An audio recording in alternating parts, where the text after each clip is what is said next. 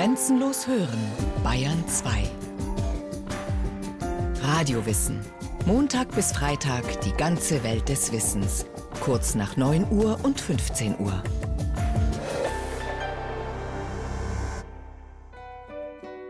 Er war ein ganz kleiner Mensch und auch ein kränklicher Mensch.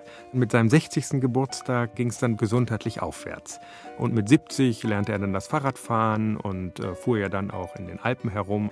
Ist ja 92 geworden und war mit 91 noch stellvertretender Aufsichtsratsvorsitzender. Die Rede ist von Karl Paul Gottfried Linde, einem der bedeutendsten deutschen Wissenschaftler, Erfinder und Unternehmer. Seine Kältemaschine machte ihn zum Pionier moderner Kühlverfahren. Linde war Mitbegründer des Deutschen Museums, Mitglied in der Bayerischen Akademie der Wissenschaften und Vorstand vieler Verbände wie dem Deutschen Kälteverein, dem Dampfkesselüberwachungsverein, dem späteren TÜV, und dem Verein Deutscher Ingenieure. 1897 verlieh ihm der bayerische Prinzregent den persönlichen Adelstitel. Seitdem durfte er sich Ritter von Linde nennen.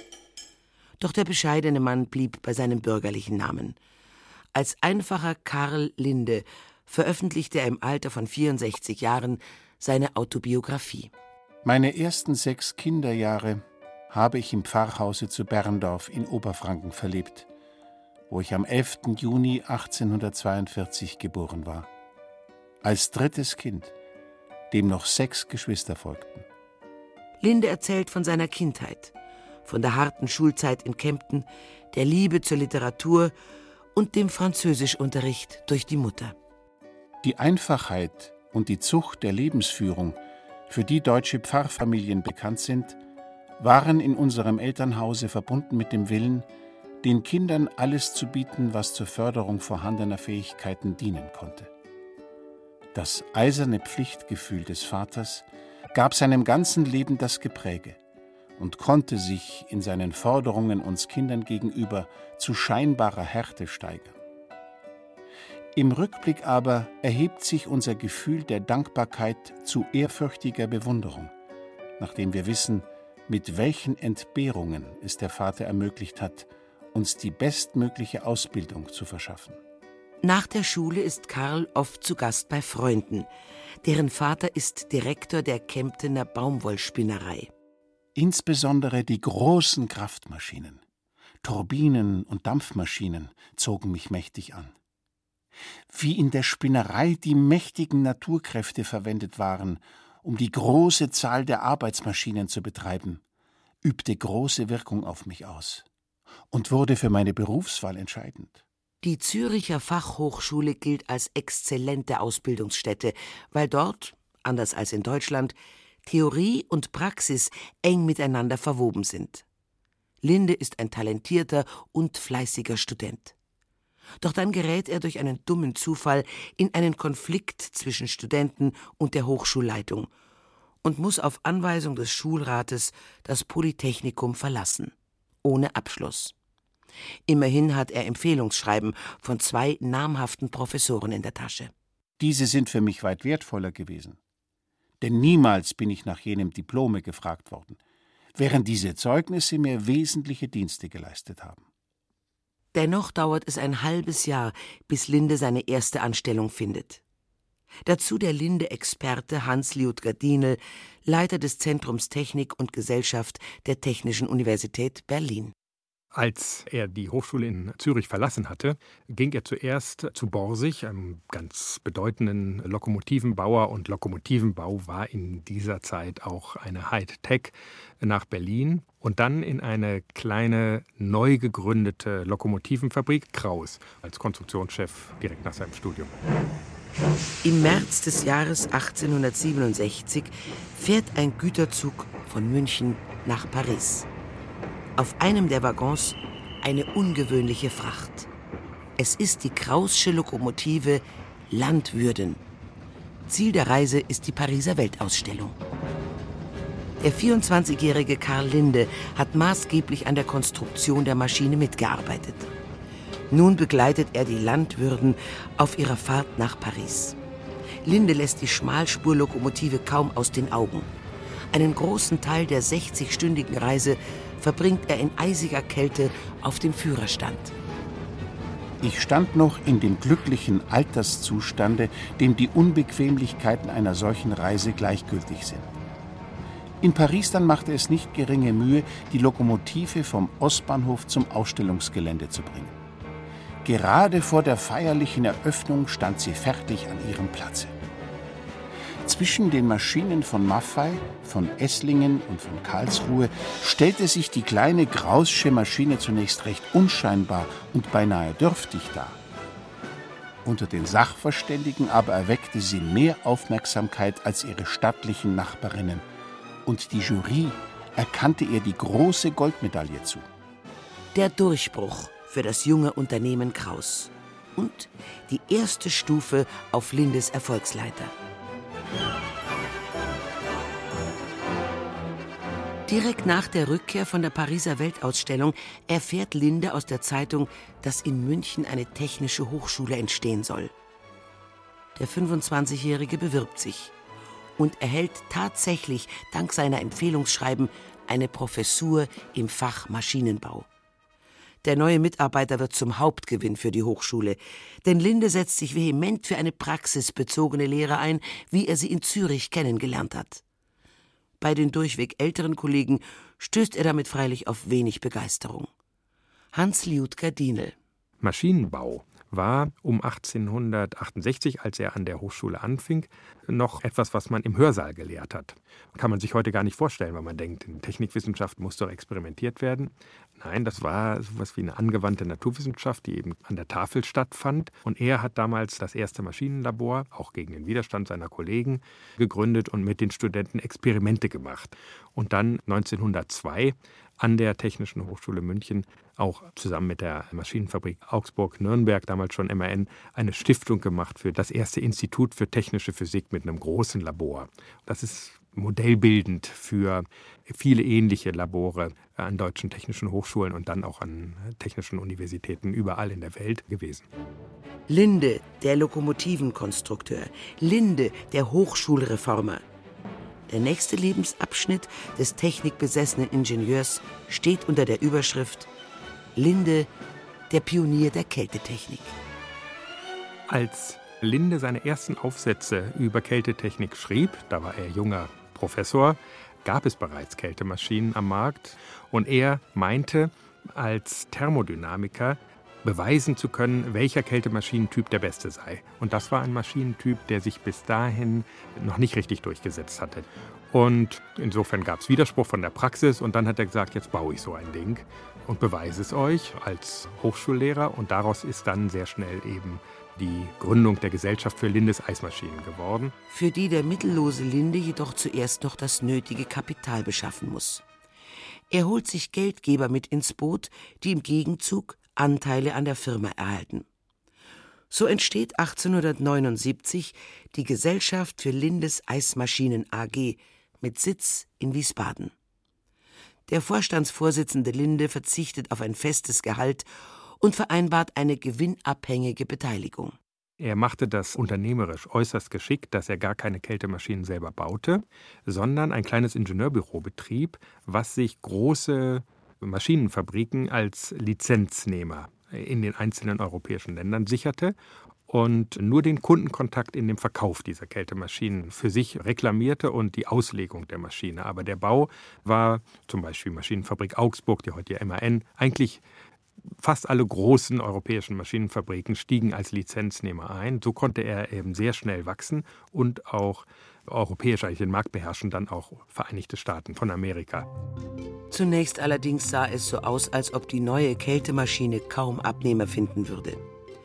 Gekühlt wurde zur damaligen Zeit hauptsächlich mit Natureis, das in Eisenbahnschwellen großen Blöcken aus der Oberfläche zugefrorener Seen gesägt oder aber auf großen hölzernen Stellagen gezüchtet wurde, die man bei tiefen Außentemperaturen so lange mit Wasser übergoss, bis sie von einer dicken Eisschicht bedeckt waren. Sorgsam in Stroh verpackt, lagerte dieses Eis in Felsenkellern oder Eishäusern, wo es den Sommer möglichst gut überdauern konnte. Im Herbst wurden die Bestände oft knapp, denn der Bedarf war groß.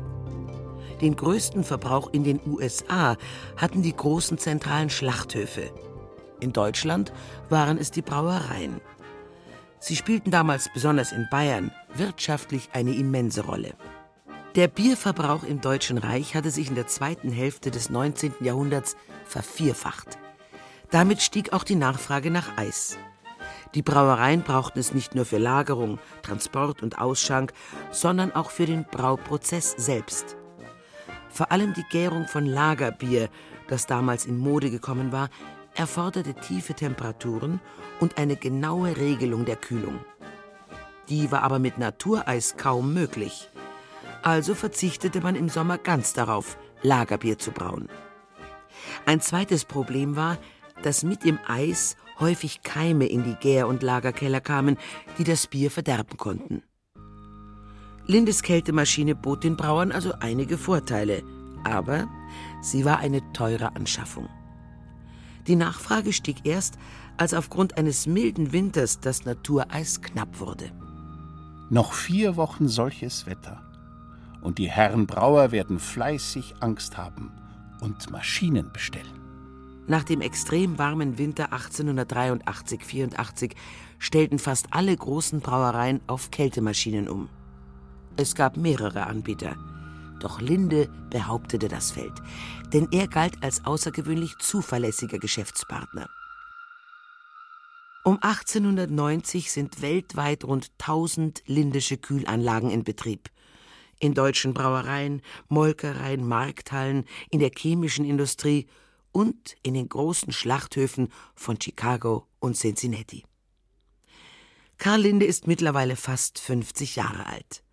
Seit 1866 ist er verheiratet mit seiner Jugendliebe Helene. Das Paar hat sechs Kinder. Helene stammt, wie Lindes Mutter, aus einem streng evangelischen Elternhaus. Das prägt den Lebensstil der Familie. Man ist sozial engagiert und führt ein bescheidenes, aber gastfreundliches Haus. Es wird gemeinsam gebetet und musiziert, abends wird vorgelesen. Linde selbst allerdings fehlt dabei häufig. Er ist viel geschäftlich unterwegs, verbringt die Nächte in Eisenbahnwaggons und hat auf einmal genug davon. Nach zehn Jahren hat er daran die Lust verloren. Ich vermute, weil die Kältemaschinentechnik zu verflachen drohte auch. Es war eine Hightech, als er begann, aber es wurde dann zu einer auch von vielen beherrschten Technik. Er wollte sein Unternehmen aber als Ingenieurbüro, als technologieorientiertes eigentlich Erfinderbüro sichern und wanderte sozusagen in den anspruchsvolleren Tieftemperaturbereich aus. Karl Linde tritt als Vorstand der Firma zurück. In Zukunft begleitet er ihre Geschicke nur noch als Aufsichtsratsvorsitzender. Er zieht in sein Sommerhaus nach Berchtesgaden und dann nach München, wo er ein Forschungsinstitut einrichtet. Dort sucht er nach neuen Möglichkeiten, die sich aus der Kältetechnik ergeben. Der erste große Erfolg ist ein Verfahren zur Verflüssigung von Luft. Allerdings scheint es zunächst wenig praktischen Nutzen zu haben. Erst 1902 kommt es auf dem neuen Firmengelände in Höllregelskreuth zum Durchbruch. Linde gelingt es, aus der flüssigen Luft die Hauptbestandteile von Luft zu separieren Sauerstoff und Stickstoff. Besonders der bei dieser Auftrennung gewonnene reine Sauerstoff findet sofort Abnehmer. Denn unter der Zugabe von reinem Sauerstoff lässt sich weit größere Hitze erzeugen als mit Luft. Das Schweißen beruht ja darauf, dass man Sauerstoff hat. Und der nächste ganz große Abnehmer in der Stahlindustrie, dass man im Stahlkochen eben nicht mit Luft mehr aufbläst, sondern mit Sauerstoff ab 1930. Das sind die beiden großen Sauerstoffabnehmer, Stahl und das Schweißen. Und äh, von da ausgehend hat er dann immer mehr Gase aufgetrennt. Es ist eine eigene Industrie geworden, die Tieftemperaturtechnik und die Industrie der technischen Gase, in denen die Linde AG ja heute auch klar die Nummer eins in der Welt ist. Das Deutsche Museum, dessen Grundstein wir heute gelegt haben. Das Deutsche Museum in München. Ein Gemälde im Eingangsbereich erinnert an den festlichen Akt der Grundsteinlegung im November 1906. Auch in ihren Herzen geblüht im Vordergrund rechts steht Kaiser Wilhelm II., die Uniform geschmückt mit Orden und Ehrenzeichen. Vor den Augen seiner sanft lächelnden Gemahlin führt er eben den symbolischen Hammerschlag auf den Grundstein aus. Zwischen dem Kaiserpaar ein wenig auf Abstand der bayerische König Ludwig III. Brille, weißer Vollbart, Helm mit Paradebusch. Dahinter zahlreiche Festgäste. Aus der Menge ragt der kantige Schädel des Museumsgründers Oskar von Miller hervor. An seiner Seite, fast zwei Kopf kleiner, Karl von Linde. Neben Miller der wichtigste Förderer und zugleich Vorstand des Museums. Nur die leuchtenden Augen unter buschigen Brauen lassen die eigentümliche Kraft erahnen, die diesen zarten Mann ein Leben lang vorantreibt.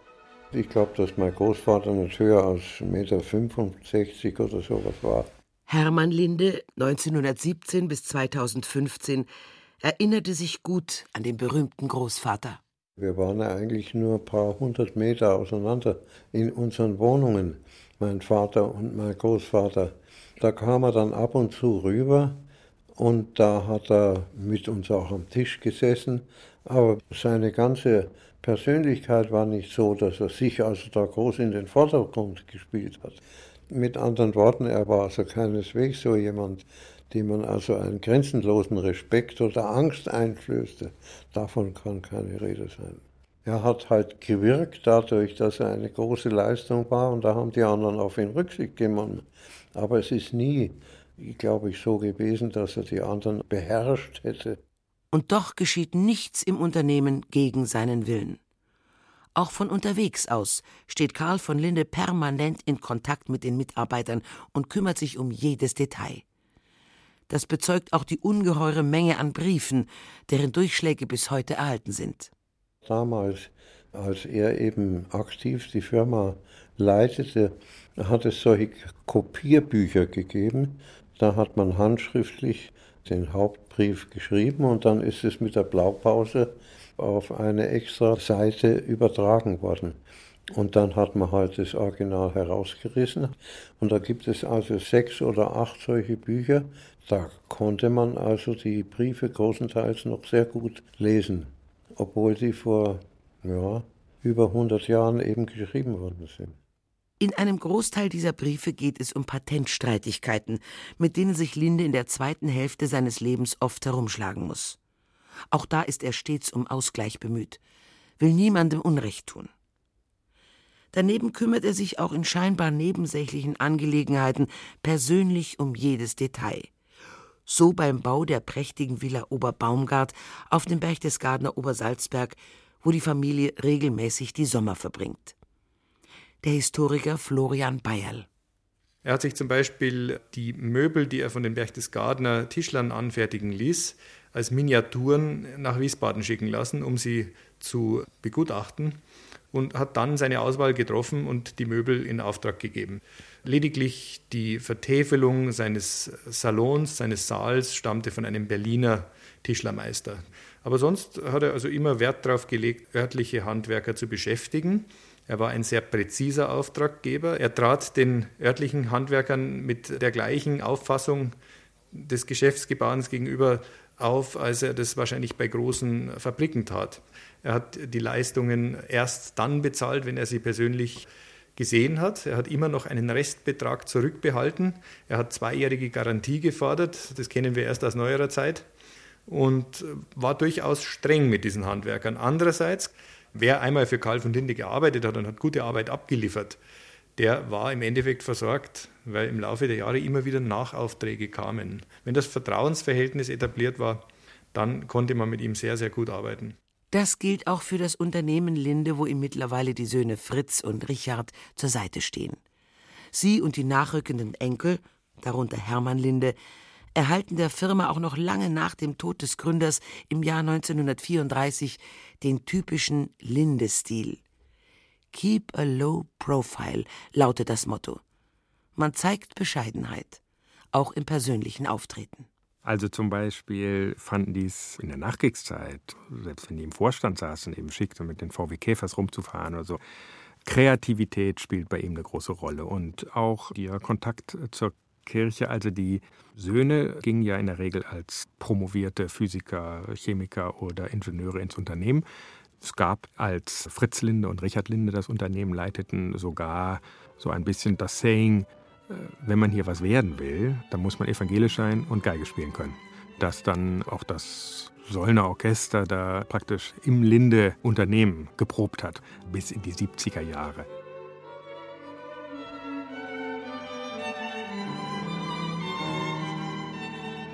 Also bei den Lindes war es äh, im Unternehmen lange üblich, quasi bis 80 im Vorstand, bis 90 im Aufsichtsrat.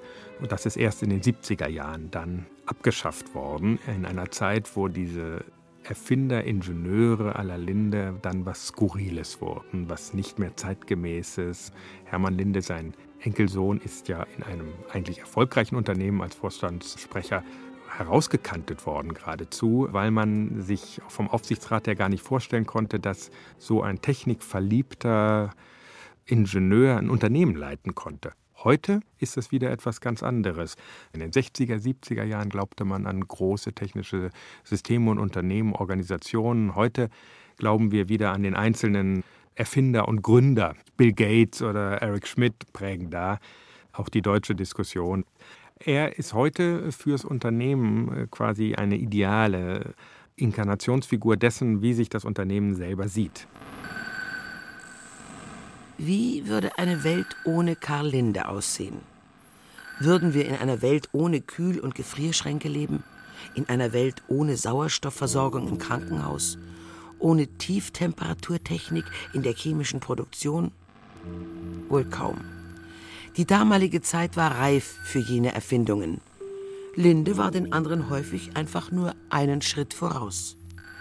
Statt Wie sähe eine Welt ohne Linde aus, sagt Hans Lödger Dienel, könnte man eher fragen, wie sähe die Welt ohne diesen Phänotyp aus, ohne die außergewöhnliche Personalunion eines Praktikers, Unternehmers und Wissenschaftlers. Er ist ja in vieler Hinsicht ein sehr deutscher Erfinderingenieur und ohne diese Erfinderingenieure vom Phänotyp jetzt Linde würde natürlich der deutschen Volkswirtschaft sehr viel fehlen und auch der Stil des, sagen wir mal, die Selbstständigkeit, die von Mitarbeitern gefordert wird. Kein Kadavergehorsam oder was man sich so auch ja unter deutschen Charaktereigenschaften vorstellt, sondern möglichst selbstständig, kreativ tätige, eigenständige Ingenieure.